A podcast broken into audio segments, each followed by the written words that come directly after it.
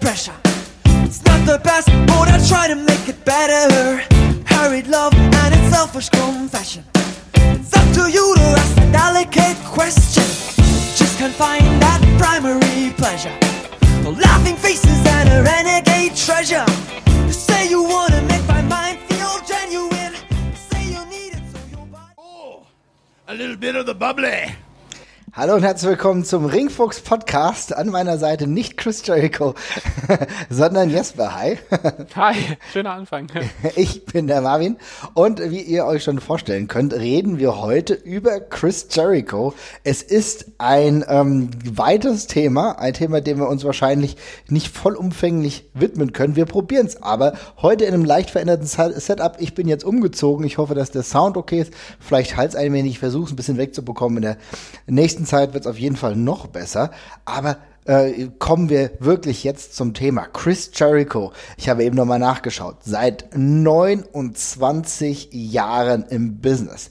Seit 29 Jahren und ich würde mal fast sagen, 20 Jahre davon pretty much on the top, ja.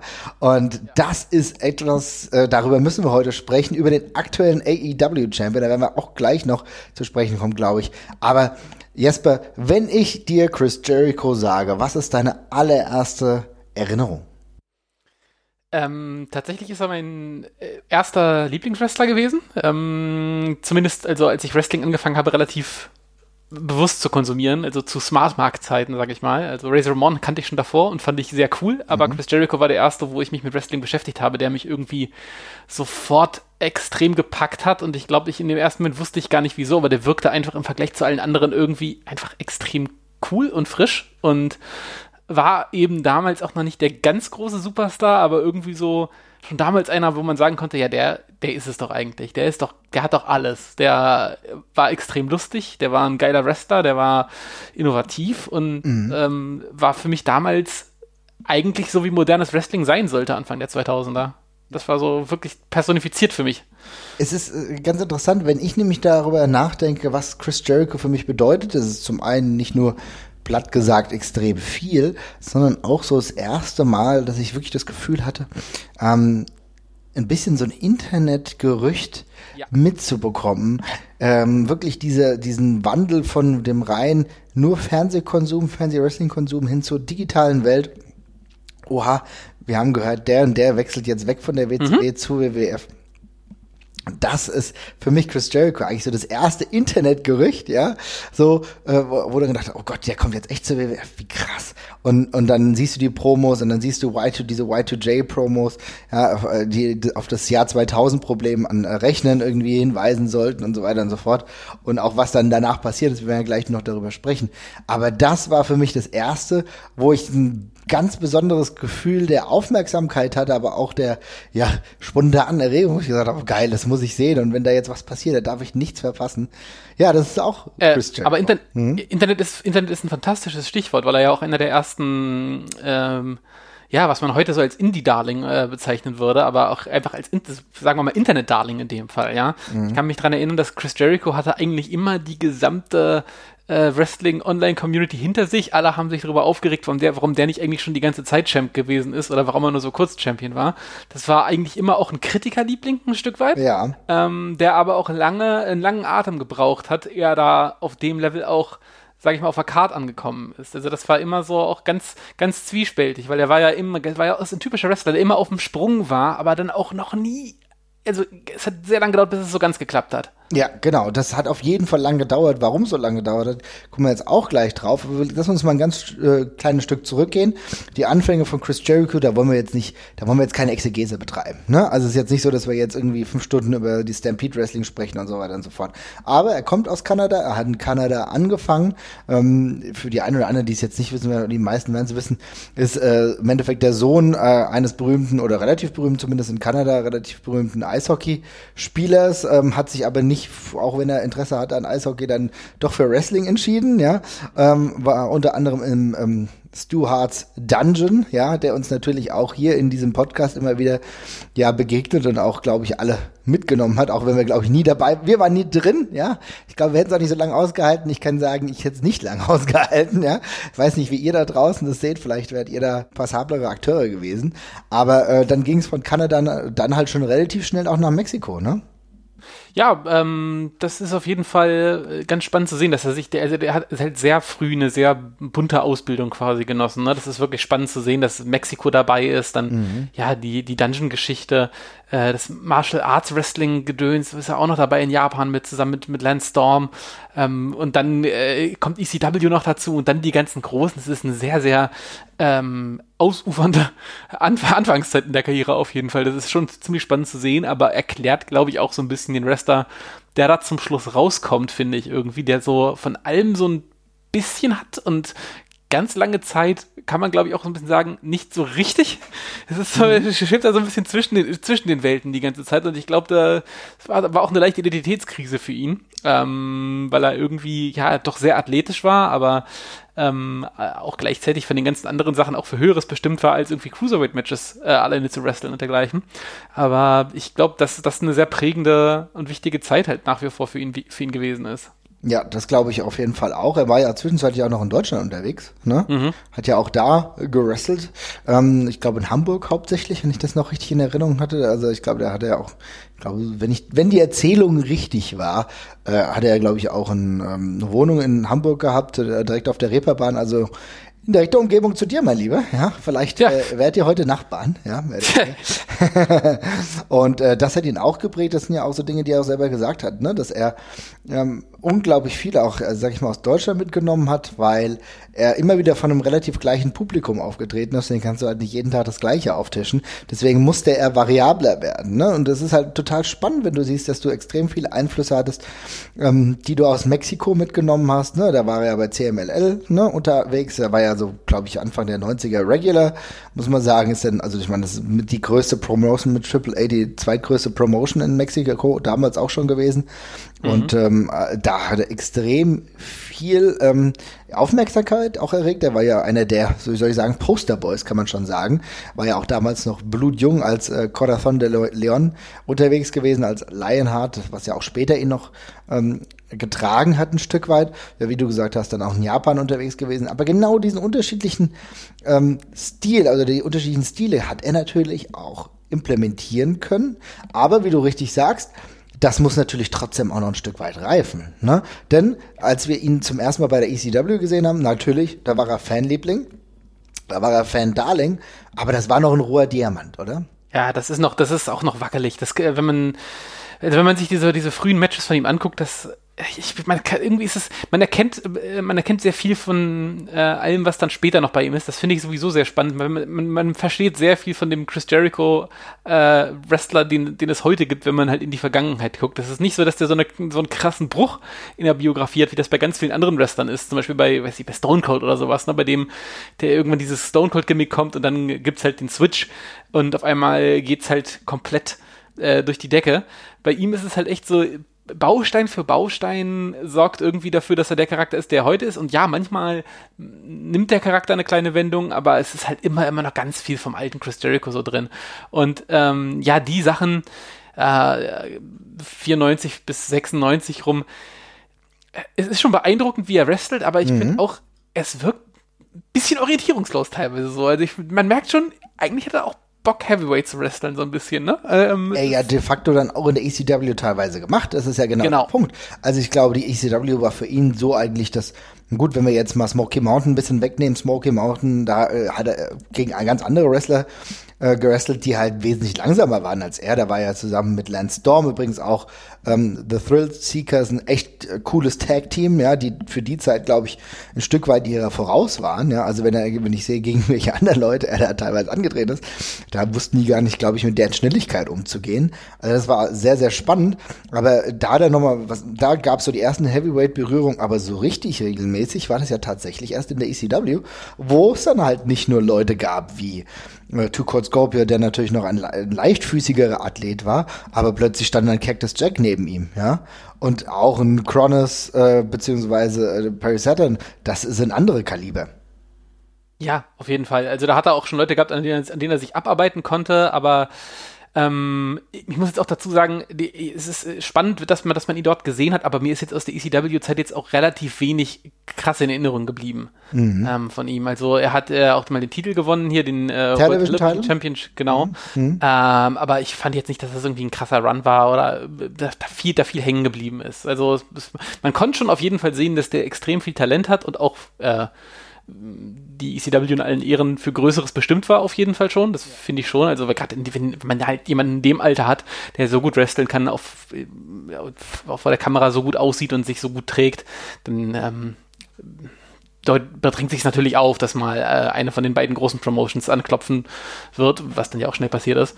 Aber der, die ECW-Run ist, ist, halt eigentlich eher so ein, wie so ein Vorspann für den Rest der Karriere, finde ich. Ist gut gesagt. Auch, glaube ich, noch viel mit Charakterfindung zu tun. Also ich meine, wrestlerisch war das alles schon ziemlich gut. Deswegen wurde er auch immer eingesetzt. Ich meine, er hat ja gegen die Top-Draws der ECW auch gekämpft. Ne? Also ich glaube, in seinem kurzen Run, wie im, was weiß ich, ging der vielleicht ein halbes Jahr lang oder so, ist er ja gegen all die Leute angetreten, die irgendwie einen Rang und Namen hatten. Ne? Also von Raven hat einen World-Title-Shot bekommen. Ähm, Hardcore hatte er dann einen Titel gewonnen gegen Pitbull. Ähm, das war der Television-Title, wie gesagt, und auch gegen Shane Douglas angetreten und so weiter und so fort. Ne? Rob Van Dam, Sabu, er ist gegen alle Leute angetreten, aber er war natürlich jetzt nicht der ja, Main Guy, um es mal so zu sagen. Ne? Und dann ja, ging es genau. aber dann wirklich auch zur äh, WCW. Und da hatte man gedacht, oder die, die, die größten Fanboys von Chris Jericho haben sich natürlich auch erhofft, dass hier der größere Run bevorsteht. Aber da hat er zumindest von dem, was wir gerade gesagt haben, ich will nicht sagen Rückschritt gemacht, aber da ist er wieder in eine Division gedrängt worden oder hat sich drängen lassen oder hat sie mit ein Stück weit noch aufgebaut, äh, wo er vielleicht bei der ECW schon fast weg war. Und zwar ist die Cruiserweight Division, ne? Ich tue mich so schwer damit, diese Chris Jericho-Zeit bei, ähm, bei der WCW zu bewerten, ja. weil das so eine, so ein, so ein vielschichtiges und teilweise auch widersprüchliches Bild ist. Also ja, es stimmt, der ist da viel in der Cruiserweight Division, ich finde aber auch, dass der im Vergleich zum Rest der Cruiserweight Division teilweise so krass viel Aufmerksamkeit bekommt und so viel machen darf in der Zeit. Das ist richtig. Der, der kriegt so viel Zeit am Mikrofon, der wird in, also immer so in Fäden mit Bill Goldberg und sowas auch reingezogen später, ohne dass da irgend, also irgendjemand auch nur, auch nur irgendwie die Stirn runzelt, ne? Also das mhm. geht ganz leicht. Also er, auch da wirkt er andauernd so ein bisschen auf dem Sprung und da ist es noch, das ist noch viel schmerzhafter und ich glaube, da stammt auch der Großteil ähm, des Frustes her. Es ist nicht mal so, dass er keine TV-Zeit bekommt, sondern er kriegt sie und er nutzt sie gut und trotzdem wächst da nichts draus. Also offenbar, ich glaube auch, das ist eine ganz furchtbare äh, Erkenntnis, wenn du halt weißt, okay, die vertrauen mir eigentlich alle komplett. Also die, keiner hat ein Problem mit, mit dem Mikrofon in den Hand zu drücken und mich 15 Minuten rauszuschicken. Äh, von den Matches sind sie offenbar auch überzeugt und trotzdem wird es aus irgendwelchen Gründen halt nichts so. Und das ist, glaube ich, das Frustrierende an der Geschichte. Ich finde, man sagt ja, es, es war ja oft so ein Vorwurf, dass das, äh, dass man, dass die WCW ihn ganz schlecht eingesetzt hätte oder äh, ja nicht nicht genug eingesetzt hätte und das finde ich kann man halt so in der Form nicht sagen. Also dafür ist er viel zu prominent die ganze Zeit dabei. Das ist ein sehr guter Punkt. Denn genau darauf wollte ich nämlich hinaus. Denn wenn wir uns die äh, WCW-Zeit auch angucken, dann müssen wir doch feststellen, wir haben eben die ECW-Zeit gesehen, wo da haben wir gesagt, okay, ist eher ein Worker. Ne?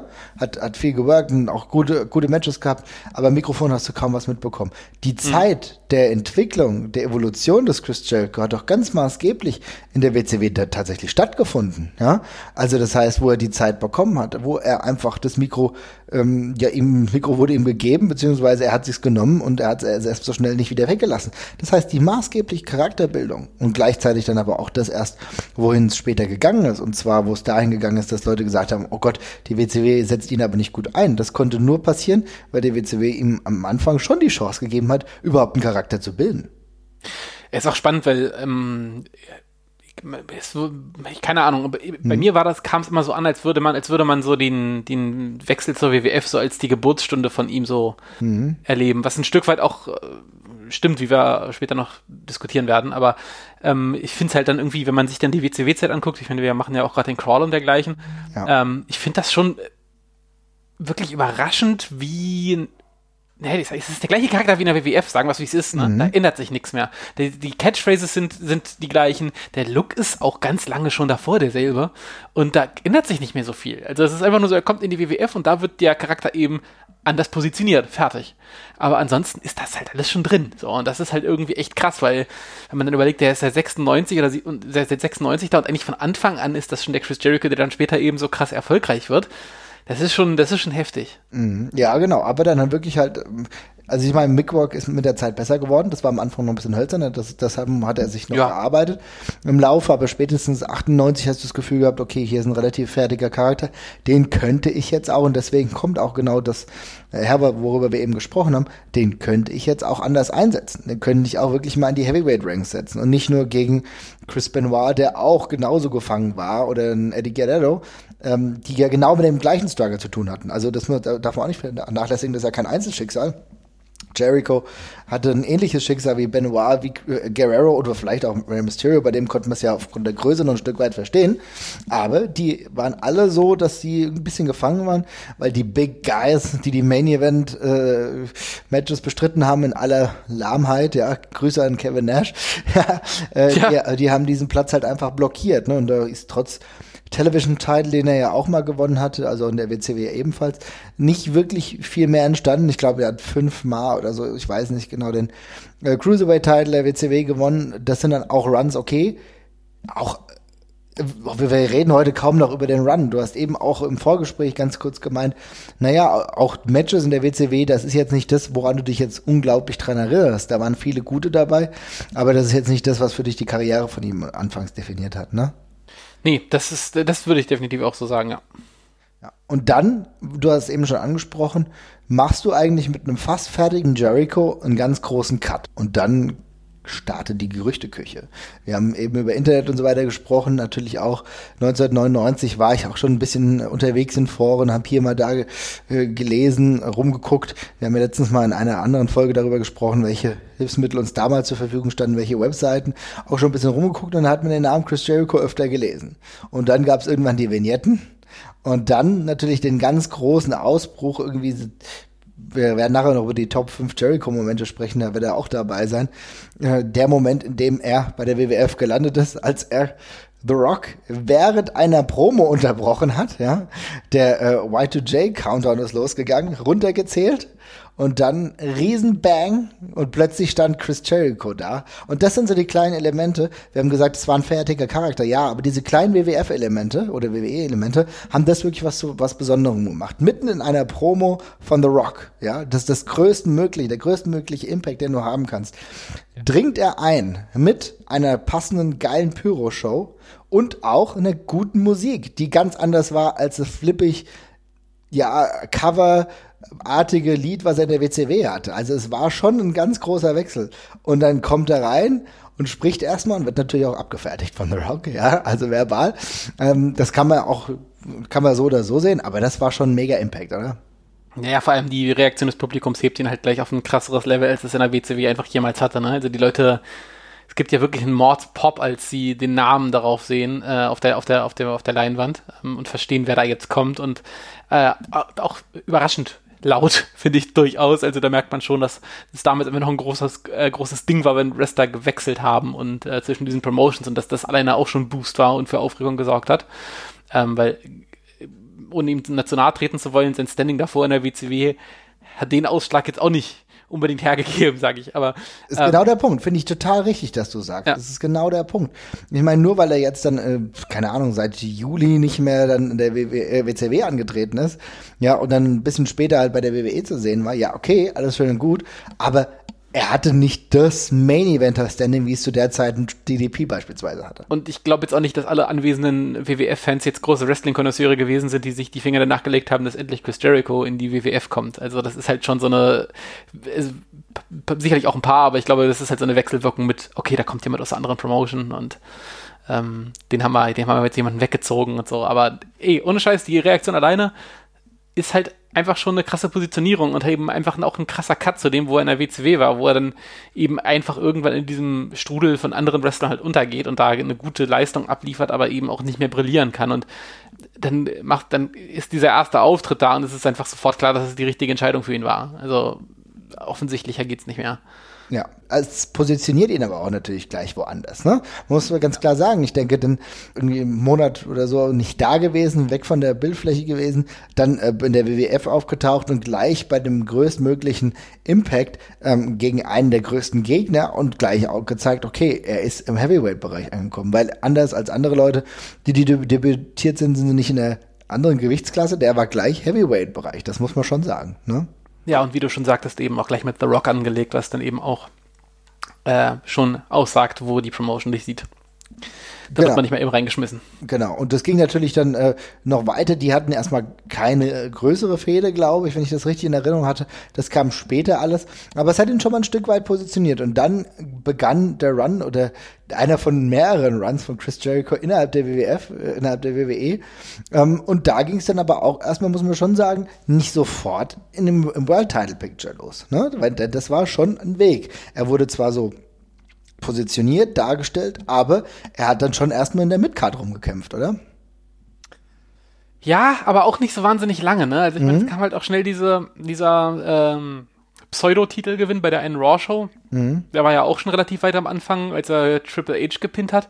Also ich oh, finde, ja, er ist. Wow. Ja, ja. Mhm. ja, wo dann Earl Hebner den Fast-Count gemacht hat, was dann sofort wieder zurückgenommen worden ist. Aber ähm, da sind halt also er ist am Anfang, ja, er ist auch ein bisschen im, im, in der Intercontinental-Szene unterwegs, auch mal gegen Road Dogg und sowas, die jetzt nicht unbedingt so die typischen Sprungbretter nach oben waren. Und dann kommt diese etwas schwierige Fehde gegen China, die gut gemeint, aber schlecht gemacht ist leider auch. Warum? Ähm, Erzähl es mal genau. Weil, also ich fand, ich habe das ja nur damals gesehen, also mit meinen kindlichen Augen, ich habe nicht mal den Rewatch gemacht und fand damals, die Situation relativ gut umgesetzt. Aber was hat dir daran nicht gut gefallen? Ja, ich finde, es ist einfach, also erstmal, mm, Chris Jericho ist äh, ein Wrestler, der ein sehr guter Wrestler, allerdings finde ich, ist er ja auch einer, der nicht so talentierte Gegner sehr schlecht verträgt im Ring. Er ist jetzt mhm. keiner wie Shawn Michaels, der um schlechte Gegner groß herumwrestelt und China war damals eben noch sehr, sehr grün und äh, das merkt man halt in den ganzen Matchqualitäten äh, eben auch. Und zum anderen also nach, also heut, nach heutigen Maßstäben ist es egal, aber wir müssen ja sagen, es ist 2000, wo das passiert, ne? oder mhm. sogar spät 99, ich bin mir gar nicht mehr genau sicher. Ähm, und da war es eben noch nicht selbstverständlich, dass Männer gegen Frauen catchen oder sogar eine ernsthafte Feder haben. Und im damaligen Kontext lässt es ihn halt ein bisschen komisch aussehen einfach. Ja, und das ist halt mhm. nicht das, was der Charakter jetzt gleich am Anfang gebraucht hat, als erster viel beachtete Fehde, sage ich mal. Das ist halt schon ein bisschen auffällig. Und ähm, das Ding, ich glaube, da war er auch ganz froh, als er von der Geschichte wieder runter war. Ja, das glaube ich auch. Aber trotzdem ging es dann echt immer hin und her. Ähm, also auch mit China, da ging es um den Intercontinental-Titel. Also er war schon, ähm, er hat sich da schon diesen Ruf als Intercontinental Champion, er wird ja auch als einer der größeren Intercontinental Champion aller Zeiten auch angesehen. Also diesen Titel hat er schon ein Stück weit mitgeprägt, muss man sagen. Ne? Und, und äh, da ging es erstmal weiter, natürlich zwischenzeitlich auch mal European Champion, Hardcore Champion. Und dann irgendwann kann man schon aber sagen, dass 2001, also wirklich gar nicht so lang, nachdem er dann angekommen ist, der World Title Run langsam, aber sicher ein bisschen mehr Fahrt aufgenommen hat, ne?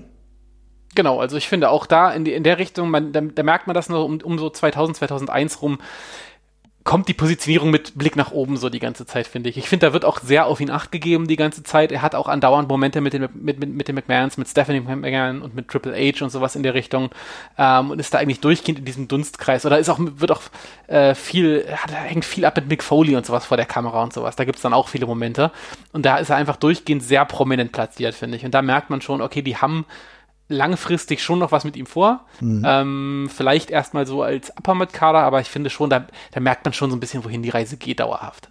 Ja, das stimmt. Das ist, glaube ich, genau der Punkt gewesen. Und gerade wenn du dann halt merkst, okay, jetzt bekommt er auch die großen Matches, ne? Jetzt bekommt ja, er. auch, hm? auch, auch diese, auch diese typischen, ähm, ja, so dankbare Matches damals wie gegen Chris Benoit oder gegen William Regal, die dann eben aber auch dementsprechend auf der Card platziert werden, so dass du halt eben merkst, die Leute, die Promotion weiß, dass das gut wird und äh, dass man da gut äh, eine Show mit eröffnen kann oder eben auch äh, in der Mitte der Show nochmal was rausreißen kann ähm, und er dann eben auch das entsprechende Spotlight dadurch bekommt und äh, kriegt dann auch immer viel Promo-Zeit, in der er sehr brillieren und lustig sein kann und sowas. Und ähm, genau, die das Matches, ist, die du gerade ansprichst, das ist dann der nächste Baustein. Ja. Das ist genau der Punkt. Aber du hast, sagst ja, und wir haben eben über 2001 gesprochen. Ich glaube, das war so ein mit ganz, ganz wesentliches Jahr, wo er halt auch wirklich zu diesem Main-Eventer wird. Das, das hat ja gleich angefangen mit dem Match äh, gegen Chris Benoit. Es war, glaube ich, ein Leitermatch beim Royal Rumble. Und äh, da, das hat gleich so ein bisschen die Bar gesetzt. Ne? Du hast eben über William Regal gesprochen und dann ging es aber auch weiter. Ne? Da hattest Matches gegen Kurt Angle, gegen RVD, gegen The Rock und so weiter und so fort. Und da warst du plötzlich dabei und dann kam auch, wie gesagt, der Title Run. Und es ging ja dann immer so weiter. Ne? Also wir wollen jetzt nicht äh, im Detail jetzt darüber sprechen. Ich denke, das kann dann auch jeder mal nachgucken. Es ist immer wieder sehr spannend, wie facettenreich die Karriere und auch lang die Karriere einfach von Chris Jericho ist. Worauf ich aber jetzt nochmal hinaus will, und ich glaube, das ist doch relativ wichtig, ist der Gewinn des Undisputed Championship Titels. Ja, und ich glaube, das ist doch für ihn ein Stück weit ein, ein großer Moment gewesen. Ich müsste mal nachgucken. Ich glaube, es war im September irgendwie Unforgiven 2001 oder irgend sowas. Genau. Mhm. Ähm, äh, Vengeance war es. Vengeance 2001, ne? Wo er dann äh, den World Unified Title, also wo WCW und WWF-Titel zusammenwachsen. Äh, und den hat er gewonnen. Er hat im es gab ein kleines Turnier und im äh, Turnierfinale hat er Steve Austin besiegt. Und ich glaube, das war dann der absolute Krönungsmoment, oder? Würdest du mir da zustimmen? Ja, definitiv. Also auch schon wichtig davor der Titelgewinn von dem WCW Championship, was ja ihn ja für diese Teilnahme da quasi mit berechtigt hat, als er äh, The Rock gepinnt hat. Äh, das war auch schon so dann eine klare Ansage, äh, dass er da jetzt angekommen ist.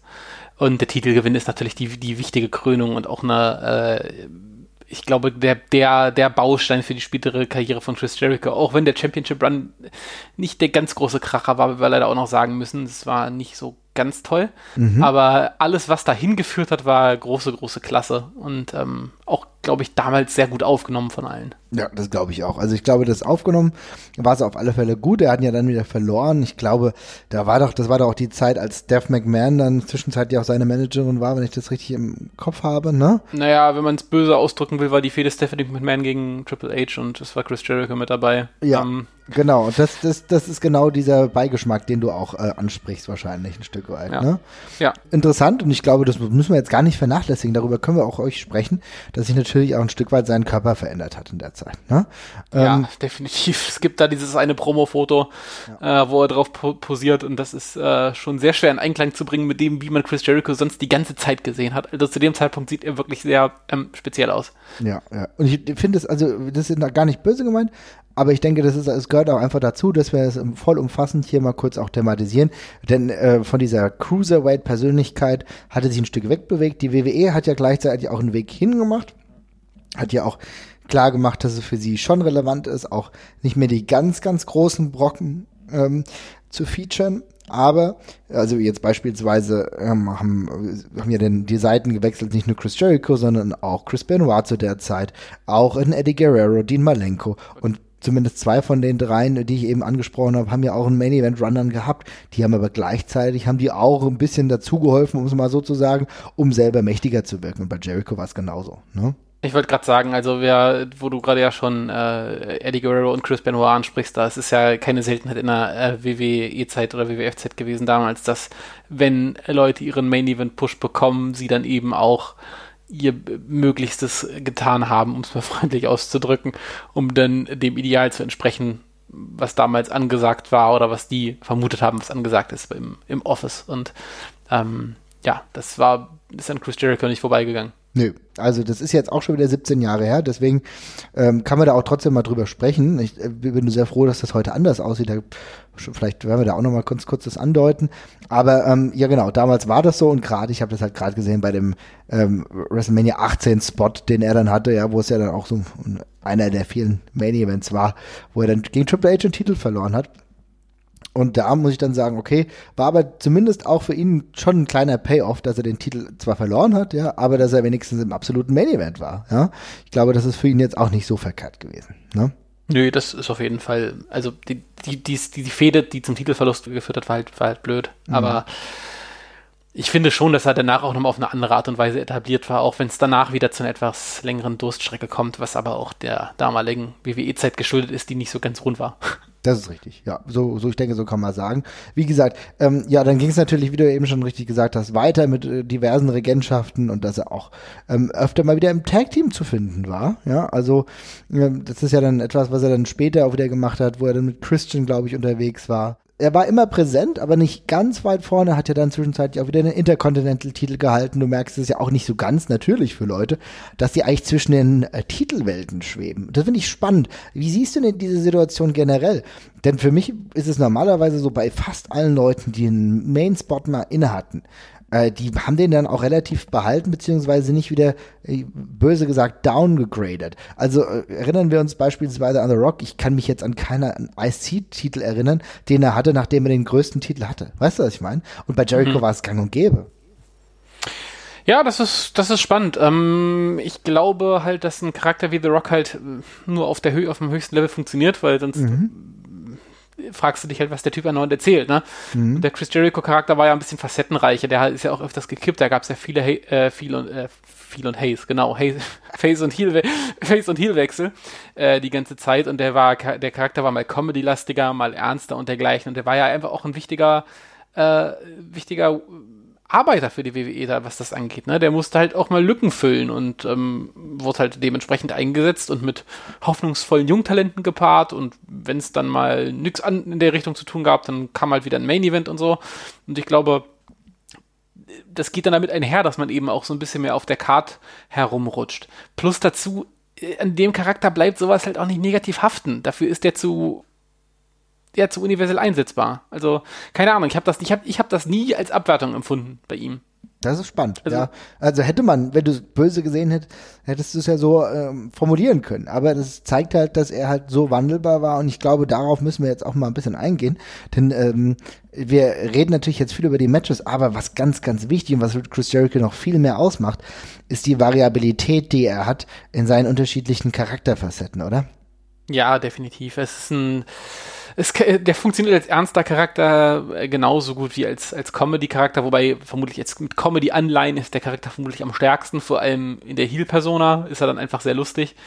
Ähm, das ist äh, auch aller Ehren wert, wie er da echt ähm, die, die Gänge wechseln kann. Also das ist wirklich, das ist wirklich krass. Und das hat er ja im Alter noch krasser perfektioniert jetzt. Also in, hat er sich auch nochmal neu erfunden und hat, war sich nie zu schade, sich auch komplett zum Deppen zu machen. Was er ja, was er seit Anfang an Teil des Charakters war. Schon zu WCW-Zeiten war er immer lächerlich auch ein Stück weit. Ne? Er war mal ein ganz lächerlicher Heel. Ähm, ja, definitiv. Also ich meine, diese, diese, diese, diese Move-Liste, die er da vorgelesen hat, das ist ja alles so dermaßen absurd und bescheuert. Weinerlich äh, fast, ja. Ja, natürlich, total weinerlich. Ich meine, er ist nach Washington DC gefahren und hat Bill Clinton beschuldigt, an einer äh, Verschwörung gegen ihn beteiligt zu sein. das, äh, das, ist kom komplett delusional einfach alles nur. Ja. Aber das, das ist halt einfach bei ihm lustig und ich glaube, das hilft halt auch diesen Charakter. Das ist halt auch Teil davon, dass er eben auf der Karte die, die Plätze wechselt. Das ist halt nicht unbedingt eine Rolle, die ihn dazu nötigt, im Main Event zu stehen, aber das gibt dem Charakter halt eine krasse Langlebigkeit. Ja, Genau, so, so, so muss man sehen. Ne? Also genau diese Langlebigkeit, die, die zeigt er wie kaum ein anderer. Und wir, wir müssen wirklich mal über die einzelnen Charakteretappen auch ein Stück weit sprechen, ohne dass wir jetzt total chronologisch sind. Also natürlich, wir haben eben gesagt, diese lange, lange Heal-Phase ähm, in der WCW, wo er ein weinerlicher Heal, der sich dann trotzdem aber auch wieder merkwürdig angezogen hat, wie viele in der WCW damals. Und dann hat auch, hat auch Ralphus dabei gehabt, einen ganz merkwürdigen, übergewichtigen Menschen. Hat auch niemand wirklich gebraucht, aber es war halt alles da, wie so viele Accessoires in der WCW da waren, ohne dass sie irgendjemand gebraucht hat, ja. Aber dann ist er dann zu WWF, war ja auch ein cheesy. Also ich glaube, in Retrospekt würde ich zum Beispiel sagen, dass ich das Debüt zwar sehr gefeiert habe, aber gerade in der Anfangsphase war das mir auch manchmal ein bisschen zu over the top so, ja. Also auch diesen WWF-Groove brauchte er so ein Stück weit, weißt du? Hat schon ein geiles Mickwork gehabt, aber das äh, hat sich auch noch mal ein Stück weit verwandelt. Was mir zum Beispiel sehr, sehr gut gefallen hat, muss ich sagen, war äh, eine ganz spätere Phase, wo er halt mit Anzug rauskam. Ja, der Series Jericho, ja. ja der Serious Jericho war für mich äh, einer der absoluten Highlights, wenn ich ehrlich bin. Ja, rankt für mich jetzt inzwischen wieder relativ weit unten, muss ich sagen. Fand ich damals auch sehr cool, aber ich, ohne Scheiß, der Charakter, der ist so witzig, das ist, beschneidet ihn einfach. Da muss Humor drin sein für mich immer. Mhm. Also ich finde, der typische, der, der, typische Jericho Lifecycle ist ja so ein bisschen, äh, er ist irgendwie, er ist irgendwie heal, aber er ist so bescheuert, dass die Leute irgendwann wieder anfangen, es zu feiern. Äh, dann wird er mit dem Gimmick Face und dann kommt der Bruch zu was Neuem und dann geht's von vorne los. Es geht, es geht die ganze Karriere bei ihm so. Also die Leute können sich halt dem nicht ganz verschließen, dass sie es irgendwann geil finden. Das ist jedes Mal so. Ja. Dass eigentlich mit dem, mit dem gleichen Idiotencharakter irgendwann wieder Face wird. Halt ein bisschen cooler, aber es ist immer das Gleiche. Und dann geht's immer einmal reihum so. Und das ist, setzt sich ja bis heute fort so. Also Ja. es ist ja bis heute so. Das ist, das ist äh, schon sehr, sehr gut gesagt, muss ich sagen. Denn genau das ist es. Jericho ist halt irgendwie, er schafft's mit fast allem, ich würde nicht sagen mit allem, ja, aber er schafft's mit fast allem, was er macht, was irgendwie cheesy ist, wo du denkst, Alter, ja, okay, jetzt ist aber mal sehr gut. Aber das so zu überdrehen, dass die Leute erst denken, was ist los mit dir, aber es dann irgendwann einfach feiern, ne?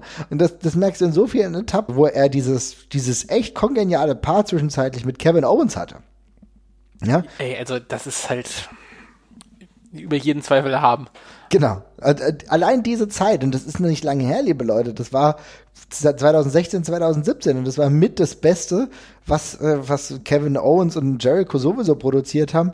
Wahrscheinlich auch die WWE zu der Zeit produ produziert hat. Also diese beiden, die wirklich wunderbar funktioniert haben, wo du auch gedacht hast, alter Jericho, was ist denn los? Du siehst aus wie so ein alter Rocker-Dad und die Zeit ist echt an dir vorübergegangen. So. Ja, ja, exakt. Aber genau deswegen, du warst ja trotzdem emotional investiert.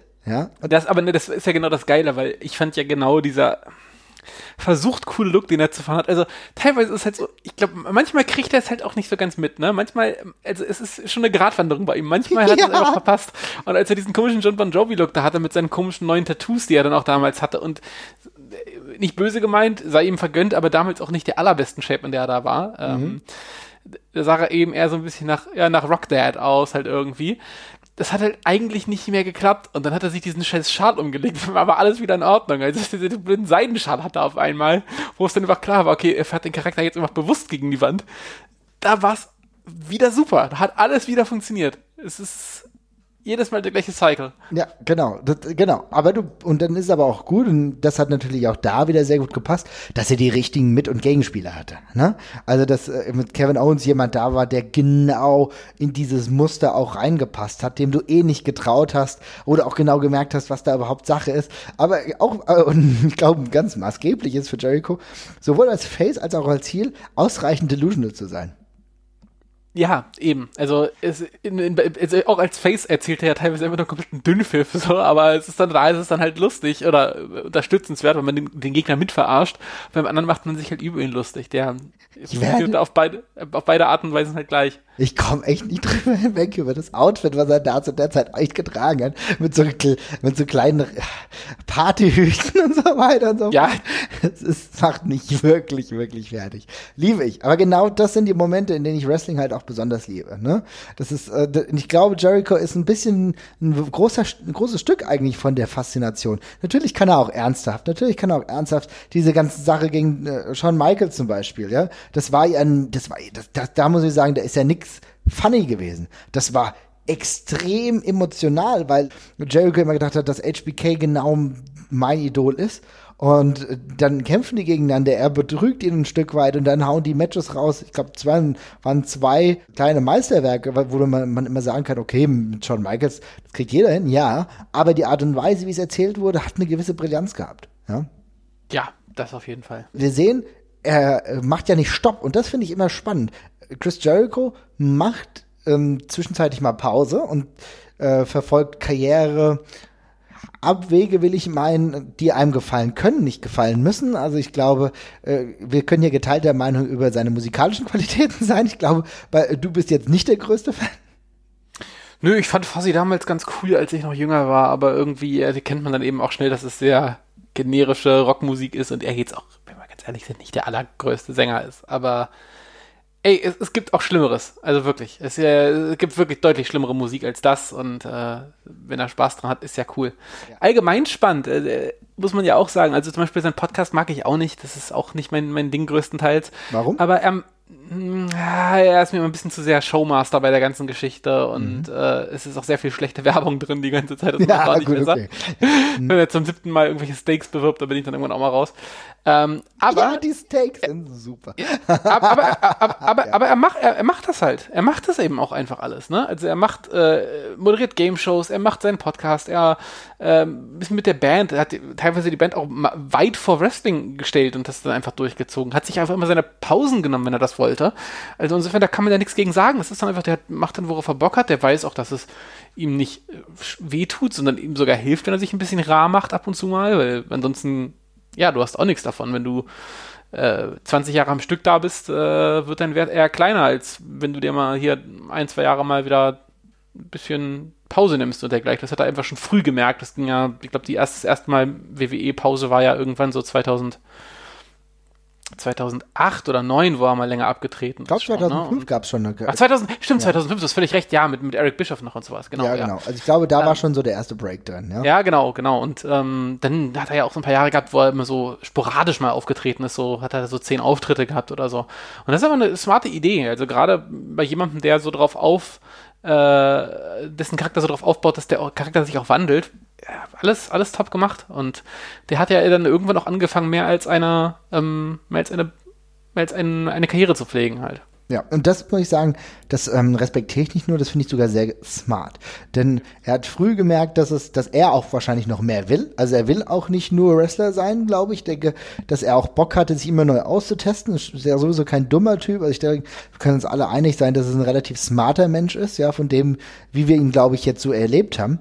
Und ähm, die Art und Weise, wie er seine Karriere angeht, die war schon, will ich nicht sagen strategisch, aber die war einfach, ich glaube, die war schon emotional, aber er hat dann immer gemerkt, okay, jetzt brauche ich mal eine Pause. Und er hat genau das richtig gemacht, was viele Wrestler verpasst haben, nämlich immer mal wieder Pausen zu machen. Aus verschiedenen Gründen hat nicht jeder die Chance, diese Pausen zu machen. Hätte aber zum Beispiel ein CM Punk, der sich oftmals über fehlende Pausen beschwert hatte, natürlich andere Position. Hätte er die Möglichkeiten gehabt, genauso oft Pausen zu machen, wie es bei Jericho war, oder hätte er es gemacht, ich weiß nicht, wie die persönlichen Verhältnisse damals waren, dann wäre seine Karriere vielleicht auch noch ein Stück weit anders verlaufen. Ja, aber Jericho hat zumindest die Möglichkeit gehabt, hat, glaube ich, auch das Vertrauen innerhalb der WWF gehabt und eine gewisse Unabhängigkeit gehabt. Also ich glaube, Jericho kommt mit allen gut klar, aber er war immer Herr seiner Sinne und er sein eigener Herr, glaube ich. Und das hat ihm geholfen und hat auch gesagt, okay, dann mache ich jetzt erstmal das nicht, dann singe ich halt. Und ich meine, wie oft ist Jericho mit Fozzy ähm, bei Wacken aufgetreten? Auch ja. mehr als zwei, dreimal. Ja? Und ich meine, ja. dafür, dafür muss ja auch die Zeit frei holen. Ne? Auf jeden Fall. Ja, und was du gerade gesagt hast, das mit dem Pause nehmen, also weiß nicht, ob das jeder kann. Also ich glaube, er hat da schon den Vorteil, dass er eben Zeit von der WWF war, als ich glaube, da äh, sehr viele Leute sehr eng zusammengewachsen sind und ich denke auch mal, dass sein äh, angeblich ja immer sehr gutes Verhältnis zu Vince McMahon auch daher rührt. Ich glaube, in der damaligen Zeit da stand sich das Roster vermutlich einfach größtenteils noch ein bisschen näher, als es vielleicht später der Fall war, als mhm. es alles ein bisschen entspannter war und nicht so eine, ja, Do-or-Die-Situation gewesen ist. Aber dadurch, dass er eben diesen, diese Verbindung auch zu, zu Vince hat und sich auch sicher sein kann, dass er, wenn er halt geht, äh, wiederkommen kann und dann auch dementsprechend wieder eingesetzt wird, das ist halt schon ein Riesenvorteil. Und ähm, den hat, glaube ich, nicht jeder. Ja, das ist halt genau der Punkt. Und diesen Vorteil, den hat er dementsprechend auch immer wieder ausgenutzt. Er hat sich neu empfunden, war sogar, und das ist halt genau der Punkt. Wir haben eben darüber gesprochen, dass er sich nicht selbst zu ernst nimmt. Genauso war es auch. Dann macht er halt mal irgendwie 2011 bei wie hieß es, Dancing with the Stars, glaube ich, mit. Ja, ja genau. Ja. Und äh, dann ist er halt, und das zieht er halt durch und da hat er Bock zu. Aber ähm, was ihn halt immer wieder ausgezeichnet hat, weswegen, weswegen er immer wieder mitgekommen ist und reingekommen ist, er ist halt, er hat sofort diesen Entry, weil er halt auch ein mega guter, jetzt will ich mal ganz kurz über seine Qualität noch ein Stück weit sprechen, er ist ein unfassbarer Mickworker. Ich denke, man kann sagen, er ist einer der besten, die es jemals gab, oder? Ja, äh, auf jeden Fall. Da ist er in den Top 10 auf jeden Fall dabei. Und mhm. äh, auch immer sehr nah am Puls der Zeit, ist immer, immer ein bisschen anders gewesen als die anderen. Er hat, ähm, ich habe vorhin irgendwo gelesen, dass jemand seine, seine Promos als extrem dynamisch bezeichnet und dass das trifft es. Die wirkten immer sehr frisch und ähm, ein bisschen anders erzählt und äh, ein bisschen direkter, finde ich, eigentlich die ganze Karriere durch. Und meistens war noch irgendein lustiger Kniff bei. Und ähm, der, der, wirkt da, der wirkt da einfach wie natural, wirklich, komplett. Mhm, das muss man sagen. Und damit einhergeht natürlich, dass er jemand war, der dadurch auch extrem viele Catchphrases eigentlich für sich vereinnahmt hat. Ne? Also ähm, er war nicht immer der Erste. Zum Beispiel, was ich total mit ihm verbinde, ne? wo er dann so Idiot sagt. Ne? Also gerade sowas, das sagt er heute noch gern. Ne? Also diese besondere Betonung des Wortes Idiot.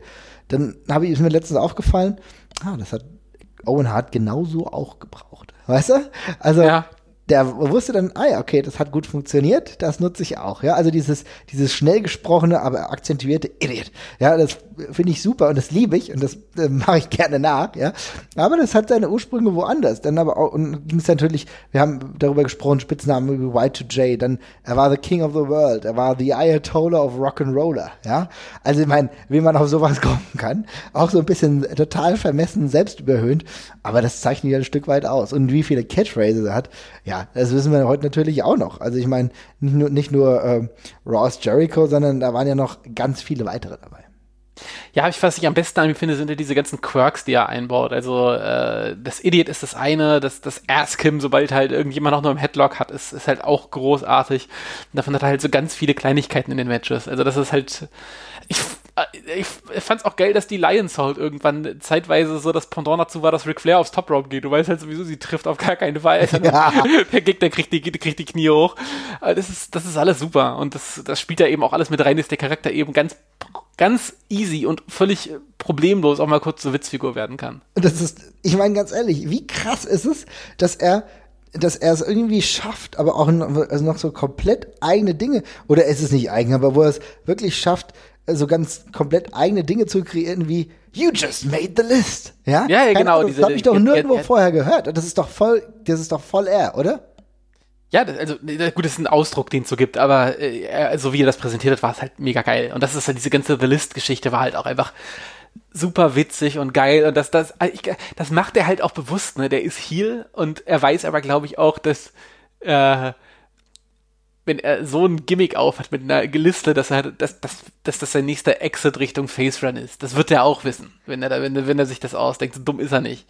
Der wird das schon wissen, dass, dass, dass das auf jeden Fall funktionieren wird. Und, aber das ist halt, das ist halt mega. Das ist, kann, können, können auch nicht viele. Und der, also, man kann man immer drüber streiten, ob es vielleicht viele auch einfach nicht dürfen und, und er darf's, aber er hat da auf jeden Fall einfach die richtigen Ideen und ist, und er ist sich, er schämt sich einfach für nichts und das ist, das ist das super wichtig. Super, liebe ich, liebe ich. Ah ja, das, das zeichnet die wirklich aus. Und deswegen sitze ich hier die ganze Zeit auch mit einem Schmunzeln. Ne? Das ist halt, es gibt selten so viele Wrestler, bei denen ich, oder so, so Wrestler, bei denen ich wirklich so oft schmunzeln muss. Ähm, und gleichzeitig das aber ernst meine und das auch total feier. Ne? Und äh, wenn wir dann aber weggehen, also die WWF-Karriere, die hat er lang gehabt, kann er auch lustigerweise immer wieder kommen. Das ist alles scheißegal. Das darf man auch nicht vernachlässigen. Also ich glaube, da ist die WWE auch ich glaube, bei ihm ein Stück weit toleranter, als sie bei vielen anderen ist, ja. Ich meine, auch im letzten Jahr war es so, dass Jericho erstmal irgendwie aufgetreten ist, war erstmal schön bei Wrestle Kingdom, ja. 2018, ja gut, naja, ein paar Monate später war er halt dann beim Greatest Royal Rumble, da, darüber können wir jetzt sprechen, ob das jetzt ein Mega-Event ist oder nicht. Ähm, aber da war er dann auch da, da gab es zumindest keine Auftrittssperre, er war auch zwischenzeitlich in einem Segment zu sehen. Also da nimmt die WWE das auch nicht alles so ernst. Und dann sagt er sich aber auch 2018, naja, naja, WWE war jetzt schön und gut, aber ich will jetzt New Japan machen. Im Jahr 2018, er wirklich nicht mehr der Jüngste. Zu der Zeit war er, glaube ich, 47, 46, 47. Das war auch schon ein durchaus gewagter Sprung, oder? Ja, einerseits ja, also klar kann das auch schief gehen, andererseits, äh, wenn es schief geht, hat er halt einmal viel Geld bekommen und dann war es das. Und äh, wie du auch schon meintest, zur WWE kann er halt sowieso zurück ähm, als Act. Das ist kein Problem.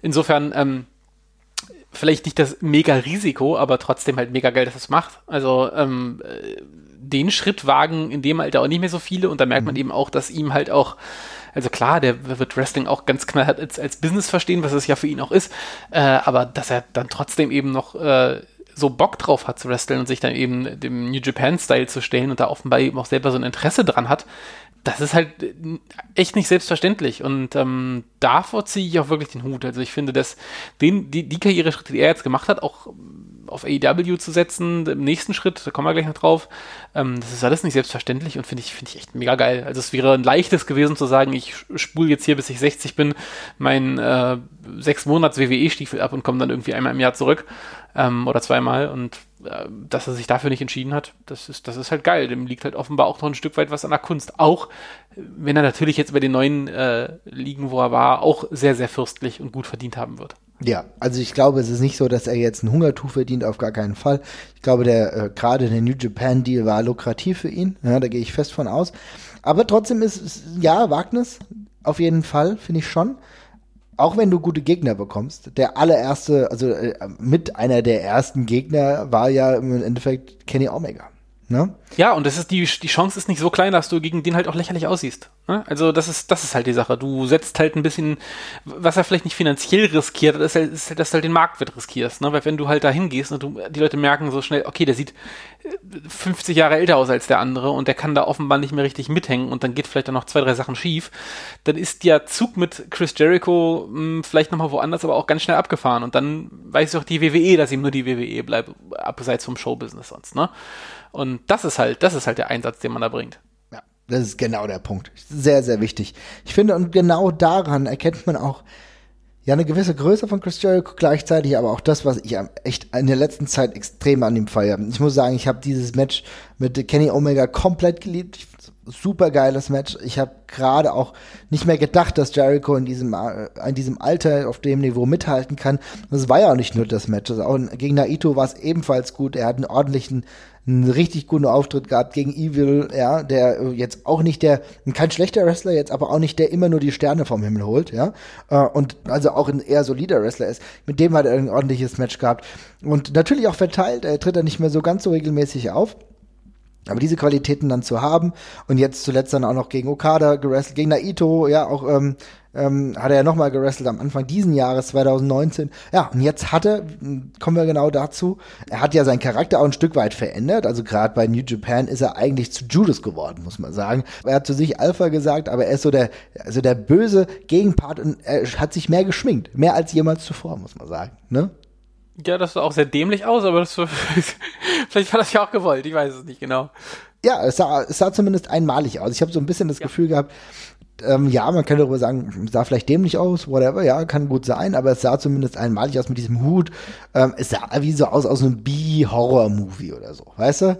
B-Class-Horror-Movie. War jetzt nicht, ja. hat nicht hundertprozentig alles gepasst, aber auch äh, das gehört ein Stück weit dazu. Und jetzt äh, genau sprechen wir darüber, was er jetzt zuletzt gemacht hat. Und zwar ist er jetzt bei AEW. Er hat diese Fehde wieder aufleben lassen, zunächst mit Kenny Omega, ja, also ist da für den äh, ersten großen Event äh, dabei gewesen. Also für All Elite Wrestling äh, Double or Nothing war er dann da, hat ein ordentliches Match gegen Omega gehabt und jetzt, ganz aktuell, wenn wir jetzt darüber sprechen, ist er, und das finde ich vollkommen richtig, AEW Champion, ähm, hat gegen Adam Page gewonnen, äh, jetzt bei dem äh, letzten äh, Pay-Per-View, ohne jetzt zu sehr in zeitliche Abfolgen zu gehen, bei All Out. Ähm, das muss ich sagen, über das Match, ja, war ein solides Match, jetzt kein, jetzt nicht komplett die Sterne vom Himmel geholt, will ich meinen, aber was mir daran gut gefällt, was ich ganz wichtig finde, ist, äh, dass die AEW auch alles richtig gemacht hat und ihm da den Titel gegeben haben. Ja, das finde ich auch richtig. Also er ist auf jeden Fall äh, ein logischer Pick, wenn es darum geht, was man eben in der, was man eben für eine Mainstream-Wirkung hat. Ähm, es ist ein guter Anknüpfpunkt für Wrestling-Fans aus aller Welt, weil sie ihn eben alle kennen. Und ähm, er hat gezeigt, dass er auf dem Niveau auch noch liefern kann. Und alles an für, für Page wäre sowieso zu früh gekommen. Äh, aber ich finde, Jericho das macht, da, macht da einen guten Job. Und das Schöne ist auch, der kann auch gegen jeden verlieren. Der muss jetzt nicht gegen den, das, das super heiße Eisen verlieren, sondern der kann einfach an jeden anderen Main Event oder aber Mitkader verlieren, ohne dass das eine krasse Überraschung wäre oder sowas. Und gleichzeitig wäre es auch nicht überraschend, wenn er den Titel Ja hält. Ne? Also das ist, das ist eine, gute, eine gute Wahl, eine gute universelle erste Wahl und ähm, das würde ich auch an AEWs Stelle so lange nutzen, wie es noch geht halt. Wer weiß, wie lange, wie lange er das noch machen möchte. Ja, also ich fand, muss sagen, ähm, ich fand es nicht nur gut, ich fand es spitze, denn es hat für mich den Hintergrund.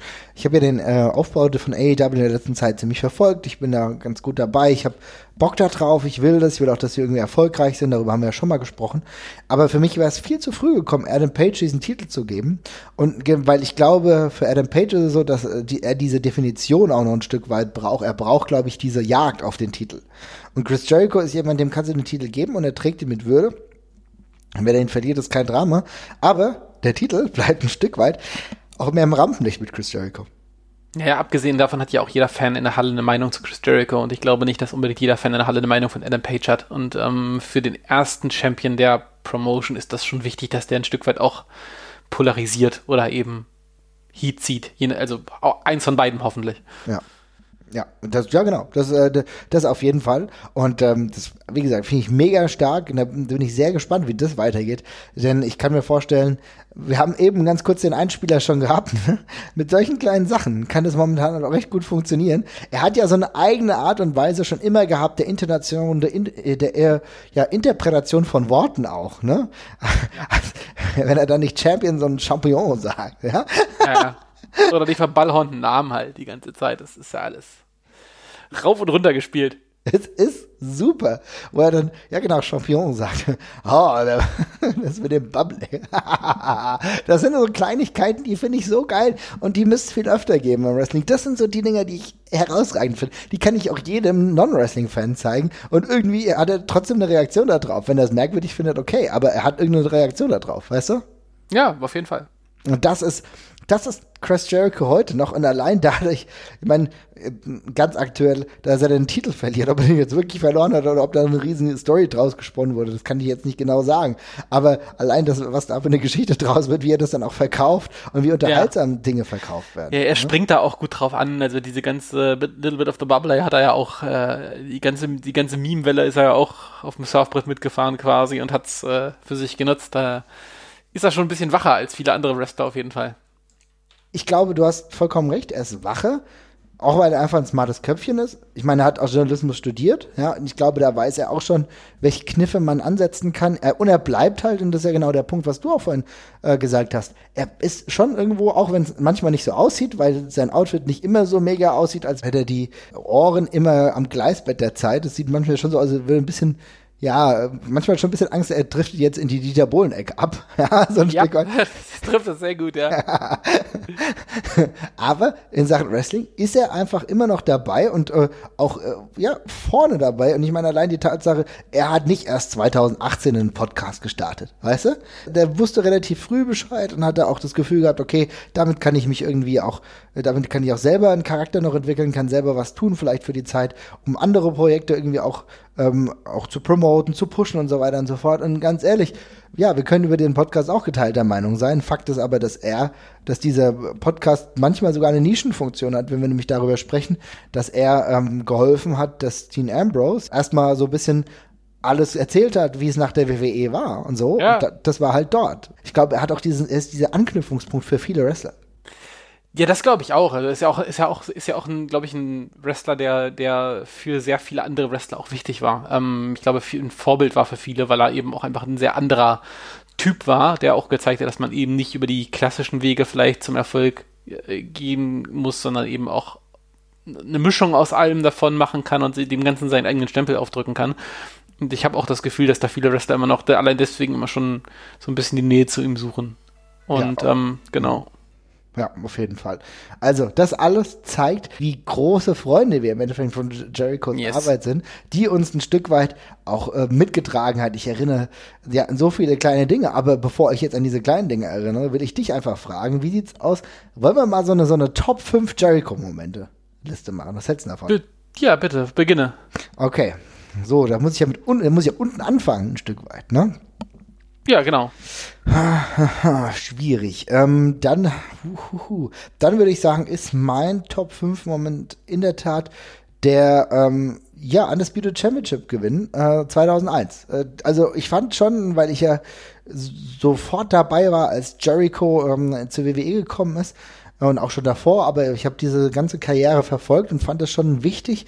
Auch du hast, es war für mich so eine Art Relief, als ich dann wirklich mitbekomme, okay, die setzen auf ihn, lassen ihn sogar gegen ähm, Steve Austin gewinnen. Deswegen ist das mein Platz 5 ja, Steve Austin und The Rock nicht zu vergessen. Ähm, abgesehen davon, dass er in der ganzen Invasion-Storyline auch eine sehr interessante und coole Rolle eingenommen hat, als einer der wenigen Heels, die aber bei der WWF quasi waren. Ähm, was eine coole und äh, eine der cooleren und originelleren äh, Seiten an der ganzen Geschichte gewesen ist, also in dieser Invasion-Storyline. Ähm, und dann eben ja auch in diesem äh, Survivor Series Match, was da ja auch stattgefunden hat, äh, auch einfach super war mit seinem, mit seinem, mit seinem Turn gegen die WWF, weil er einfach keinen Bock auf The Rock hat und sowas. Das war alles cool. Ähm, ja, ist bei mir auch auf der Liste. Ich habe sogar ein bisschen höher gerankt. Ich habe es auf der 2. Mhm. Ähm, äh, auf, äh, also bei der Nummer 5 habe ich die, äh, die, ähm, äh, die zweite List, also nicht die WCW-List, sondern die WWE-List, die er gemacht hat. Sehr gut. Weil es einfach ein simples ja, eigentlich eine, eine simple Redewendung einfach verballert hat zu einem ganzen Charakterzug und weil, wie eben vorhin schon meinte, ich bin mir hundertprozentig sicher, er wusste, dass das der Exit für alles ist, was danach kommt, dass er da seine Fehde mit, mit, mit Kevin Owens rausbekommt und dass er dadurch sowieso sich noch ein äh, halbes Jahr extra Zeit ergaunert und erschummelt. ähm, was auch in Ordnung ist, ähm, muss man mitdenken, aber ja, äh, einfach ein to tolles Beispiel dafür, wie Comedy getrieben dieser Charakter ist und wie easy der auf diese Art und Weise auch funktioniert. Sehr gut, sehr gut. Also, ja, die Liste, haben wir eben schon drüber gesprochen, ist etwas, mit dem man instant sogar auch Merch machen konnte, ja. Also die List of Jericho ja. war, glaube ich, ein beliebtes Merch im WWE-Shop, ja, und äh, ist eine richtig geile Idee, originäre Idee, ähm, die er so gut vermarktet hat. Ganz ehrlich, je, in jedem Moment, also in diesen kleinen Segmenten, als er die Liste gezückt hat und dann wusstest schon, oh oh, oh oh, was kommt jetzt? Und du wusstest, You just made the list, ja, und das ist so total super. Diese kleinen Momente, diese kleinen Comedy-Momente. Wir reden immer wieder über Wrestling. Wir, was uns manchmal fehlt, was wir wollen. Comedy ist Gold und Chris Jericho hat dieses Comedy ins Wrestling immer wieder reingebracht und deswegen ist er ein Stück weit Gold. Exakt das. Ja. Deswegen auch mein Platz 4 tatsächlich. Ähm, also wir reden ja, also insgesamt kommen da wahrscheinlich neun oder zehn Sachen, je nachdem, wie oft wir uns doppeln. Aber äh, ich glaube, jeder hat ja seine fünf Sachen bei der langen Karriere von Jericho durchaus äh, machbar. Mein Platz 4 tatsächlich ein ähm, Rededuell, kann man sagen, zwischen The Rock, Chris Jericho und der arme Stephanie McMahon. ah, das ist das, die, die Sachen habe ich runtergelassen. Die finde die, die kann ich mir nicht mehr angucken. Die sind für mich schl schlecht gealtert, leider. Aber ist schlecht gealtert. Ich habe es mir nochmal angeguckt. Ich muss immer noch ein bisschen drüber schmunzeln. Es ist aus heutigen Maßstäben grenzwertig vielleicht ein Stück weit. Ja, es ist, ja. äh, es wird über viele Witze gemacht, wo du denkst, hm, okay, naja, gut. Aber zu der Zeit auch in diesem, in dieser Phase, in der ich war. Und ich glaube, genau sowas muss man auch immer, das musst du ja auch im Zeichen in diesen Zeiten sehen. Und genauso würde ich auch heute 16-Jährigen, die halt so Witze machen, das auch zugestehen. Ich muss halt vollkommen okay. Muss, gehört halt dazu. Und damals, ja. ich als, wie alt war ich? Warte mal, ich war 16, 16, 15, 16 oder sowas. Da fand ich das schon alles sehr, sehr lustig. Ja, das ist, ich fand es damals auch großartig. Man Beast und The Ho Beast und so, das war schon alles ganz, äh, ganz lustig. Es wird irgendwann so ein bisschen viel, ähm, aber äh, das, das ist auf jeden Fall eines der besseren, äh, besseren Exemplare noch der ganzen Geschichte. Alleine, weil äh, das mit, das mit, mit Rock auch ein lustiges Pendant war. Das ist auch ein bisschen ähm, den Moment abpassend, wo du merkst, okay, hier agieren aber beide auf einem hohen Niveau und auf einem ähnlich hohen Niveau. Denn ähm, The Rock, seine Promos, ich glaube, darüber brauchen wir nicht sprechen, die sind one of a kind. Das ist, das ist eine Magie, die Rock hat, die geht im Wrestling heute noch ein Stück weit verloren, wenn, dass er nicht mehr da ist. Ja, und ja. Äh, das heißt, das ist was so was Uniques. Aber dieses Zusammenspiel mit Chris Jericho und dass es so gut funktioniert, zeigt, ja, der Junge hat's halt auch richtig drauf und er braucht sich überhaupt nicht verstecken. Und das, das war so ein bisschen die Höhepunktzeit in Sachen Promos im Wrestling, glaube ich. Fand ich zumindest, ja. Ja, auf jeden Fall wieder einer der, einer der Höhepunkte, wo es, äh, wo, wo eine andere Dynamik reinkam, auf jeden Fall. Genau. Dein Platz 4? Ich nehme einfach die andere List tatsächlich, weil ich die, weil ich die noch großartiger finde als die erste, äh, die, als die zweite. Mhm. Die erste List in der WCW, die äh, Man of a Thousand, äh, Thousand and Two Holes, ähm, ich finde es für damalige Verhältnisse wirklich revolutionär, weil so, also in der damaligen Zeit, wo gerade in der WCW alle Heels so scheiße drauf bedacht sind, als coole Säue rüberzukommen, weil äh, geht ja nicht, dass man als Heel auch mal einfach ein Idiot ist, ja, ja. Äh, dann sich in den Ring zu stellen und eine, zwei, äh, eine 1002-Punkte-Liste vorzutragen, welche Moves man alle kann und sich nicht so blöd das Armbar mehrmals zu sagen. Das ist, einfach, das ist absolut fantastisch und das ist für mich eins der ersten Wrestling-Memes tatsächlich auch, was, was es damals gab und ähm, da, auch da ist schon der ganze spätere Chris Jericho drin und darum habe ich es mir draufgenommen. Armbar, so gut. so gut. Das ist einfach, also die, allein dieses Bild, wie er mit diesem ausgedruckten schlangenähnlichen Wesen aus Thermopapier da im Ring steht, sich das zu seinen Füßen in diesem Pulk da sammelt, das ist einfach so großartig. Also cooler Comedy-Moment und ich finde auch da schon, da sieht man eben da schon, wie viel und wie sicher er sich schon damals war, eigentlich in dem, was er da tut. Ja, Weil das können nicht alle. Nee, das können nicht alle. Und auch ja, also sie auch nicht lächerlich, irgendwie schon lächerlich machen, aber halt in dieser Lächerlichkeit halt irgendwie unglaublich souverän wirken. Ist schon genau, exakt das. Ähm, ja, also gut, dass du es genannt hast. Ich hoffe, dass du noch mehr nennst, weil ich äh, kann ja nicht alles in diese Liste packen. Auch wenn ich jetzt auf Platz drei und ah, da hadere ich mich voll mit mir. Es sind so viele geile Momente. Ich nehme aber jetzt Platz drei Festival of Friendship. Ha, habe ich auch auf der drei. Ja, sehr gut. Also, wo es dann auch wirklich irgendwie dann auch vorbeigeht. Ja, also diese, also diese ganze Storyline war Gold. Also ich muss wirklich sagen, wir haben eben schon mal kurz drüber gesprochen, wie sie es geschafft haben, auch Fans über diesen Zeitraum zu ja, unterhalten und gleichzeitig aber auch diese Spannung auch zwischen Evan, Kevin Owens, Jericho auch äh, zu erzählen und dann mit diesem riesigen Ding dass äh, Jericho natürlich, ich glaube, den Joytron 2000 oder wie auch immer der hieß, oder vielleicht war es dann 5000 oder 6000, whatever, äh, dann irgendwie über, übergebraten bekommt. Diese ganze, diese ganze Eruption, die sich dann gezeigt hat bei Kevin Owens, das war schon herausragend. Also es war ein fast fantastisches Segment und wirklich, das werde ich nie vergessen. Auch nicht so wahnsinnig einfach aus zwei hier, also äh, aus einem Bild von zwei Heels, die keine klassischen Heels waren, weil sie natürlich auch schon sehr beliebt waren, weil es halt Kevin Owens und äh, Chris Jericho waren und beide halt sehr lustig waren auch, aber in der Rolle waren sie ja eigentlich die Heels. Ähm, daraus eine Story zu machen, wo der eine äh, Sympathien sammelt danach und äh, ganz organisch zum Face wird, auch ein Kunststück. Und äh, richtig cool vorgetragen, von beiden eine super gute schauspielerische Leistung im Ring, äh, cool abgepasst. Jeder hat irgendwie gewusst, was kommt, aber ähm, genau deswegen, genau so funktioniert ja Wrestling auch manchmal. Man möchte einfach nur das sehen, von dem man weiß, dass es kommt. Und ähm, das ist mega, mega gut. Und ähm, auch zeigt so, wie, wie gut diese Gratwanderung ist von dem Charakter, dass er eben den von absolut lächerlich auf Ernst, auf Mitleid umschwenken kann innerhalb von 100, also von einer Sekunde ist halt Bombe. Ja. Und ich meine, es war auch, ich meine, es war so offensichtlich zum Teil auch, aber ich meine, wie gut war denn die Tatsache, dass du dann auch diese Liste hast, ne, äh, die ein neues Geschenk dann war, The List of KO, und dann steht, stand da nur ein Name drauf. Das sind also Sachen, das ist so simpel, aber das ist Wrestling und genau so kann es funktionieren. Das finde ich super geil. Also, wie gesagt, ein tolles Segment in der neueren Zeit der WWE, in der wir, würde ich jetzt mal behaupten, nicht ganz so viel geile Sachen haben, ja. Also, mhm ich meine, wir, wir sind ja momentan sowieso wieder ein bisschen mehr am Kritteln. Es gibt viele tolle Momente auch in der WWE, aber vielleicht nicht im Hauptprogramm. Das war ein toller Moment im Hauptprogramm. Für mich deswegen Platz 3. Ja, äh, Nummer 2 kann ich jetzt leider gar nicht so sagen, weil da hatte ich ja den Titelgewinn auch. Darum äh, kannst du gleich nochmal nachlegen. Ja, okay, wow. Dann, was mache ich denn da jetzt? Das ist schwierig. Meine Nummer 2. Ähm, habe lange überlegt. Ich glaube, es ist tatsächlich Jericho vs. Omega ähm, Wrestle Kingdom 12, weil ich so unfassbar begeistert war von der Art und Weise, wie unterschiedlich der Charakter von Jericho im Jahr 2018 noch interpretiert werden kann, wie er und es auch gemacht hat und wie krass er die Fans damals mitgenommen hat. Wenn, wenn ihr euch Wrestle Kingdom 12 nochmal anschaut, natürlich, Omega ist der heißeste Wrestler auf dem Planeten zu der Zeit gewesen, immer noch aber einer der heißesten Athleten.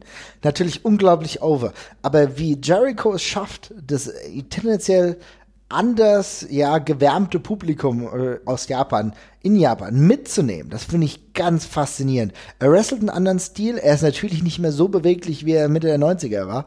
Da muss man auch sagen, da hat Omega trägt einen großen Teil dazu bei, dass es ja. auch so gut läuft, ja. Ich meine, Omega muss man schon sagen, ich will nicht sagen, er trägt das Match, aber er hat eine große Last an dem Match äh, und trägt es zu diesen großen Prozenten mit, oder? Ja, definitiv. Also es ist ja auch ähm, genau darum aufgebaut, dass man bei Jericho nicht genau weiß, wie sehr er da mitgehen kann. Das ist ja die Match-Story auch so ein bisschen. Und das ist ja auch das Gefühl, womit man an dieses Match rangehen soll, weil Omega ja schon so mit das Ace ist der ganzen Geschichte gerade und auf dem Höhepunkt seiner New Japan-Karriere auch ist. Ähm, und dann kommt jemand, von dem man eben genau nicht mehr weiß, ob er da mithalten kann. Aber das geht wunderbar auf, die Formel an der, an der Stelle. Und ist ja auch ein, eine Bestätigung davon, dass Chris Jericho außerhalb von der WWE noch existieren kann und vielleicht sogar soll.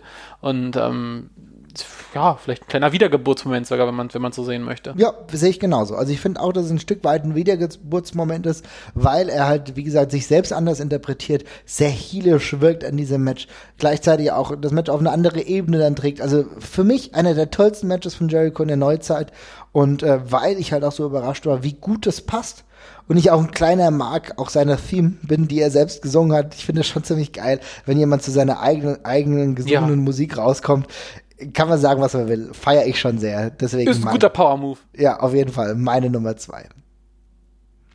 Ja, prima. Äh, Nummer eins ist das Debüt, das WWF-Debüt. Ähm, ich finde es relativ selten. Mir ist tatsächlich kein anderes Beispiel eingefallen, wo ein äh, Charakterdebüt von einem Charakter, der davor noch nicht auf dem Level war, ihn so krass etabliert hat. Ähm, klar gibt's so Momente, wo ein Hulk Hogan die Promotion wechselt oder sowas oder auch die, oder man kann vielleicht noch die NWO nennen auf dem Level, wo das auch noch so ein krasser Paradigmenwechsel für den jeweiligen Charakter war. Aber bei Chris Jericho ist es halt schon relativ einmalig, weil es ein Charakter, der davor ja irgendwo in der Midcard bei der WCW war, eben mit einem Schlag äh, neben Main Eventer gestellt wird und damit eben auch, auch wenn es dann noch mal ein paar Wendungen gibt, äh, aber schon ganz zweifelsfrei die Weichen für die Zukunft gestellt werden, was diesen Wrestler und den Charakter angeht. Und ähm, es ist immer noch einer der für mich coolsten und organischsten Pops, die ich im Wrestling gehört habe. Also ich gucke ja. das Video auch einfach immer noch gerne, weil ich die Reaktion in der Halle einfach so geil ist, wenn die Musik kommt erst und keiner kennt die Musik, weil sie neu ist. Und darum muss, müssen sie eben darauf warten, bis diese komischen blauen Letter da umschwenken und Jericho da steht. Und aber in dem Moment, als sie es dann einmal gelesen haben, mit dieser einen Sekunde Verzögerung, sie alle durchdrehen, das ist einfach immer noch geil und ähm, ist, glaube ich, mit der wichtigste Moment, den Chris Jericho hatte. Ja, also das ist genau der Punkt. Und äh, ich bin froh, dass du es genommen hast, dann muss ich nicht nehmen, da habe ich nämlich noch einen Platz mehr jetzt. Aber genau das ist, ich muss sagen, dieser Moment Raw ist Jericho. Der ganze Aufbau.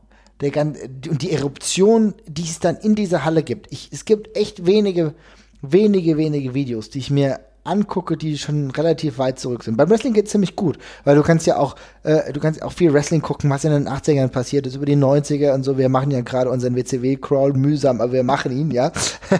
ja. und, äh, und da ist es ja auch so, da können wir uns ja auch noch viele Dinge angucken. Aber die Art und Weise, wie das damals präsentiert wurde, war einfach herausragend. Und das ist echt, das gucke ich mir immer und immer wieder an, wenn ich sage, wie will ich irgendwas, scheißegal, ob es Wrestling ist, wie will ich irgendwie ein Debüt von irgendjemandem irgendwo platzieren, bestmöglich. Da muss ich sagen, dann ist das einer der besten Beispiele.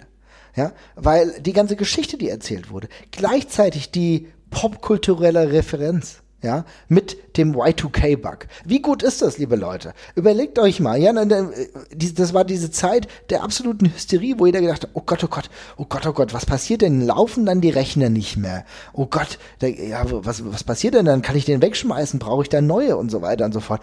Oh Gott, gibt's dann irgendwie, dann gab's ja schon den einen oder anderen, der gesagt hat, ja, irgendwie muss man gucken, dass die Atomkraftwerke dann auch noch funktionieren und so weiter und so fort. Also da ist ja Riesenhysterie entstanden bei diesem Ding da, wo dann gesagt wird, oh 2000, ja, die Jahrtausendwende, das kriegen wir ja nicht so gut hin und so weiter und so fort. Und die WWE nimmt es auf implementiert das in dem Debüt eines ihrer wichtigsten oder ihrer wahrscheinlich prägendsten Figuren dann der Neuzeit. Und das muss ich sagen, ist herausragend. Das ist ein wunderbarer Moment. Das ist für mich Wrestling. ja, das ist äh, sehr schön zusammengefasst. Und jetzt muss ich halt trotzdem noch meine Nummer eins sagen, ja. Bitte, ja. Genau. Und äh, das ist tatsächlich eins von beiden herausragenden Matches, äh, die er zusammen mit Shawn Michaels hatte. Im Endeffekt ist es eigentlich diese gar eine gesamte Fehde, weil die gesamte Fehde für mich, ja, eine der besten WWE-Fäden ever ist. Ja, also ich finde, natürlich, HBK ist der Charakter, einer der absolut wichtigsten, besten Wrestler. Aber hier trifft er mit, auf jemanden, der ihm in einer gewissen Weise ebenbürtig ist, trotzdem einen ganz anderen Flavor hat. Und der, äh, das WrestleMania-Match, was die beiden zusammen hatten, ja, ist vielleicht sogar hm, ich weiß nicht, vielleicht ist es sogar ein Stück weit schlechter als das Match, was sie hatten, dann später sogar, glaube ich. No Mercy 2008, ja. Genau, äh, vielleicht ist das No Mercy Ding sogar noch besser, aber für mich hat WrestleMania immer noch mal ist noch mal eine andere Stage, weißt du? Für mich noch mal eine andere Bedeutung und genau das muss ich sagen. Ich finde beide Matches wunderbar. Ich fand das Match noch mal ein Stück wichtiger einfach und äh, für mich ist das wo du dann auch merkst, okay, Y2J ist halt auch WrestleMania. Ja, das Wichtige an dem Match ist vor allem bei dem WrestleMania-Match ist, dass man ja, ähm, dass es ja da noch so ein bisschen um die Positionierung von Chris Jericho geht. Ja, der Titelgewinn ist ja, glaube ich, schon vorbei da. Mhm. Ähm, aber trotzdem braucht Jericho halt noch die Siege gegen andere Main-Eventer und dergleichen. Und dann kommt eben dieses ganze Passing the Torch Element mit rein, weil man, denke ich, Shawn Michaels und Chris Jericho schon grob in einer Tradition sehen kann. Ähm, äh, auf jeden Fall Shawn Michaels äh, Jericho krass beeinflusst haben wird. Ähm, und da spielt einfach eine, ich nenne jetzt mal sportliche Komponente noch krasser mit rein, als das später 2008 der Fall ist, wo es zwei Superstars sind, die gegeneinander antreten. Und da fehlt bei Chris, äh, bei Chris Jericho damals braucht halt noch den Schliff und kriegt ihn nicht, was ja auch nochmal spannend ist dann in dem Match, weil er verliert. Ähm, ist, das, ist, das, ist, das ist sehr cool und, und super. Hat auch eine coole Post-Match-Geschichte dann noch mit dem angedeut mit der angedeuteten Versöhnung, die dann aber nicht stattfindet, das ist schon alles mega gut. Ja, das muss ich auch sagen. Ich meine, im Endeffekt haben die Matches ja, glaube ich, roundabout fünf Jahre Abstand eigentlich, ne? Ja, ja, genau. Sind aber beide auf ihre Art und Weise herausragend gut erzählt. Auch interessant, dass du fünf Jahre später nochmal so ein Match machen kannst. Und es funktioniert halt einfach. Ne? Du hast da nochmal eine andere Stipulation gehabt. Du hast bei, bei dem 2008er Match, glaube ich, war es ein Leiter, äh, war es ein Ladder-Match. Ähm, aber das sind, aber da merkst du, egal, die Zeichen der Zeit haben an beiden nicht genagt. Sie haben ihre Klasse immer noch komplett gezeigt. Äh, für mich, wie gesagt, das 2003er WrestleMania-Match ist defin definierender Moment für ihn. Und äh, auch die Story dahin, es war richtig gut. Es war auch, äh, was du erzählt hast, ne? Die Fastversöhnung, dann der Low Blow, das war schon die Perfektion des Wrestling-Bösen. ja, und war auch ein krasser Vertrauensbeweis. Ich hab, hab's jetzt nicht mehr, ich kann mich jetzt nicht mehr versichern gerade, aber ich bin mir relativ sicher, dass es damals auch mit gewissem Abstand das längste Match auf der Card auch gewesen ist. Ähm, kam, glaube ich, genau in der Mitte, auch nicht der unwichtigste Spot auf einer WrestleMania-Card. Ähm, und äh, ja, positioniert ihn halt fest als Main Eventer, auch wenn er das Match halt verliert. Aber ja. Ja, genau. Aber es ist manchmal, wie du siehst, im Wrestling auch scheißegal. Es ist nicht wichtig. Nee, genau. Ähm, äh, ob du jetzt gewinnst oder verlierst, wichtiger ist halt das Match, ne? Und äh, was auch wieder interessant ist, du hast ja gesagt, natürlich gegen Shawn Michaels kann man eh immer verlieren und alles gut und schön. Fakt ist, dass er ja auch schon lustigerweise äh, ordentliche Niederlagen eingesteckt hat. Und selbst die sind allermeistens an Jericho abgeprallt. Also ich meine, er hat selbst bei WrestleMania gegen Fandango verloren. Ja, Bombe. Also er lebt trotzdem noch, ne? Ja, genau, er lebt trotzdem noch und er ist trotzdem noch relevant. Und äh, ich glaube, niemand kann sich in Retrospektive erinnern, warum er jetzt gegen ihn verloren hat, ja. Also das war irgendwie jetzt nicht so, war jetzt nicht der Höhepunkt, ja. Auch, äh, hat ihm ja aber auch nicht so gut gefallen, von dem, was man so gehört hat. War er, glaube ich, ja auch nicht ganz happy mit. Was verständlich ist, weil es äh, eine sehr weggeworfene Niederlage quasi ist und man kann ja eigentlich daraus was machen, wo es auch was bedeutet, aber ja. ja. Das ist halt, das ist das Traurige. Ich meine, ich glaube, er hätte kein Problem damit gehabt, hätte die WWE noch mehr vorgehabt oder einen größeren Langzeitplan mit Fandango. Aber wie das halt oftmals so ist, die Langzeitpläne, die verschwinden manchmal leider in der Schublade. Ne? Aber deswegen. Das war unsere Top 5 im Endeffekt. Hat jeder seine Top 5 jetzt aufgelistet. Ich glaube, wir haben damit auch einigermaßen ein rundes Bild gezeichnet von dem, was wir jetzt auf die ähm, emotionale Art und Weise aus unseren Gedanken heraus zu Chris Jericho sagen können.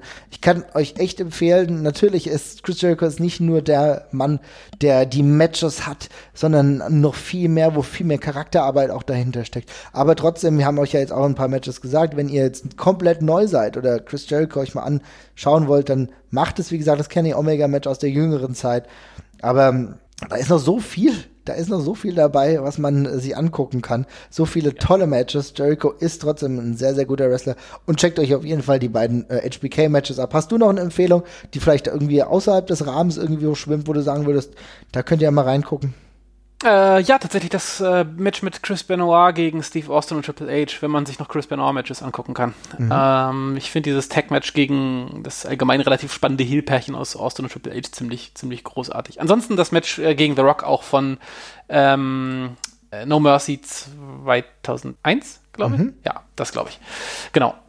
Ja, das kann sein, ja. Okay, alles klar. Ja, auch äh, interessant, dass du dieses Tag-Team-Package ähm, Steve Austin und Triple H, wie hießen die denn? Hießen die Power Trip zusammen oder One, so? Two-Man Power Trip. Ja, Two-Man Power Trip. Ja, irgendwie auch, hat mir damals ganz gut gefallen. Fand ich, fand ich mega, war super cool. Also war das Beste an dem Steve Austin Hilton. Ja, fand ich mit Abstand. Das war, eine, war, war ein cooles Team und äh, eine Reihe von guten Matches und ähm, ja. Schon geil. Ach, ja. Geil. Ja, Wrestling macht Spaß. Liebe Leute, schaut da mal rein und äh, sagt mir gerne eure Meinung bei ähm, Twitter, schreibt uns gerne oder bei Facebook, äh, wie euch die Sendung gefallen hat. Ich fand es geil, ich hatte richtig Bock über Jericho zu sprechen und ich yes. glaube, wir werden noch ein bisschen was über Jericho sehen. Machen, werden wir, werden wir. Ciao, ciao. Ciao.